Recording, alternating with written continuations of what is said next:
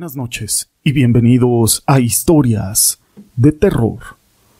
Los hombres de hoy creemos que ya no tenemos mucho por conocer, que ya no hay nada nuevo que descubrir, pero en este programa vamos a conocer historias, experiencias, situaciones que ocurren del más allá y de lo sobrenatural. Existe una película que se estrenó en el año de 1982, la cual fue protagonizada por Barbara Hershey, que interpreta a una mujer que es acosada por un espíritu que incluso la violaba.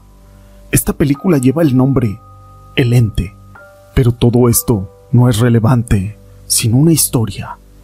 Mi nombre es José Llamas y te presento El Ente, la película que está basada en hechos reales.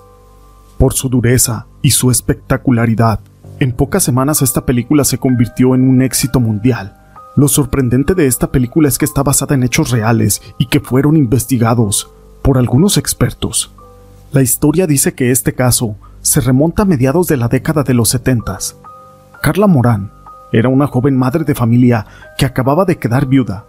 Sus hijos apenas eran unos adolescentes. Viven en San Diego, California, pero en esa casa que habitan empiezan a ocurrir sucesos extraños, objetos que se mueven, pasos espectrales, algunos extraños ruidos, pero ese fue el comienzo de una terrible pesadilla que alcanzó niveles insoportables, hasta que en una ocasión Carla sintió como unas manos invisibles la estaban atrapando y la empujaron contra la cama. Acto seguido, siente como este ente la comienza a violar. La primera reacción de esta chica fue visitar a una psiquiatra, que tras los primeros exámenes determinó que Carla no estaba enferma para intentar resolver el caso, aparecieron a petición del doctor los investigadores de la Universidad de California. Kerry Gaynor y Barry Taff. Junto con estas dos personas trabajó el psiquiatra Howard Long, así que ellos lo primero que hicieron fue un pormenor de todos los hechos. Las primeras tarjetas de jornada de trabajo, lo que parecía un delirio se convirtió en algo digno de ser estudiado. Toda una moderna historia de incubus y sucubus los diablos de las leyendas medievales que tenían por costumbre invadir la estancia privada de las doncellas, a quienes incluso llegaron a violar. Incluso la universidad se dio a los estudios de un laboratorio perfectamente equipado, donde simularon una réplica de aquella vivienda de Carla Morán. Por su experiencia previa, estaban convencidos de que aquellos hechos estaban vinculados a la persona y no al lugar. Además sabían que el fenómeno se repetía con cierta frecuencia. Aquel supuesto espíritu antes o después volverá a surgir.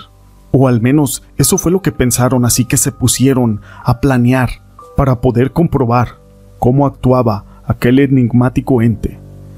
Tras varias semanas de investigación, la violenta presencia invisible se dejó sentir. En ese instante, todos los instrumentos comenzaron a trabajar, incluso las cámaras, lograron captar una especie de esfera luminosa próxima a esta víctima.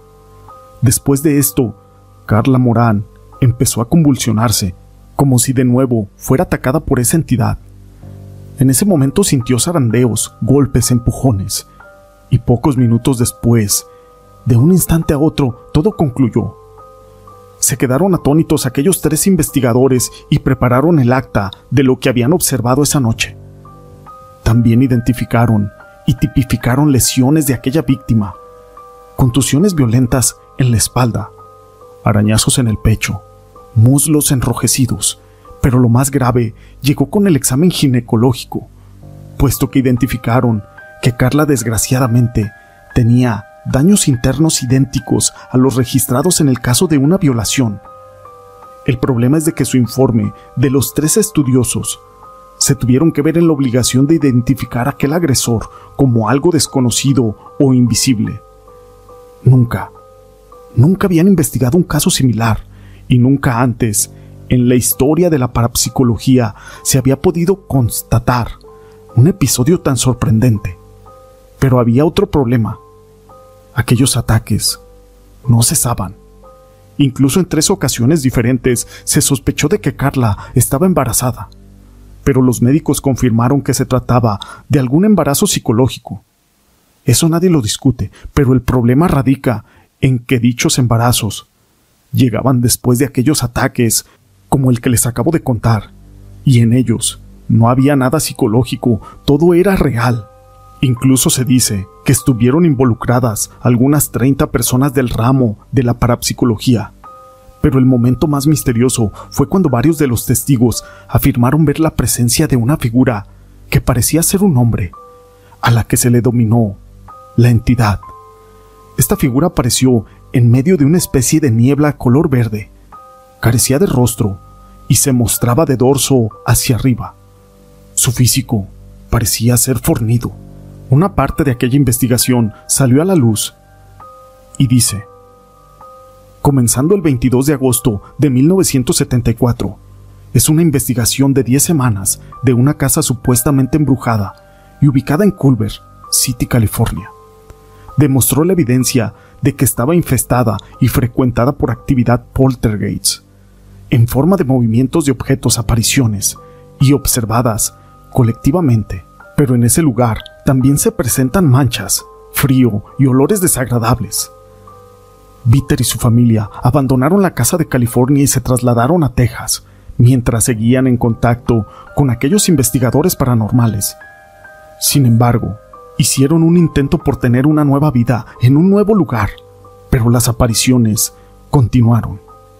Con el paso de los años, la historia fue deteriorándose y cayó en el olvido, pero se dice que esta mujer murió de un paro cardíaco en el año de 1995 o 1999. Antes de esto, le llegaron a efectuar un exorcismo, pero la realidad es de que no tuvo éxito alguno, los fenómenos solamente cesaron por algún tiempo, ya que esta presencia invisible comenzó a distanciarse un poco más, hasta que ya no eran tan frecuentes sus acometidas, pero ella tuvo que vivir con todo esto hasta el final de sus días. Esta historia la quise compartir con ustedes. Si te ha gustado, déjame tu pulgar arriba. No olvides en dejar tus comentarios y no me quiero despedir sin antes mandar unos saludos.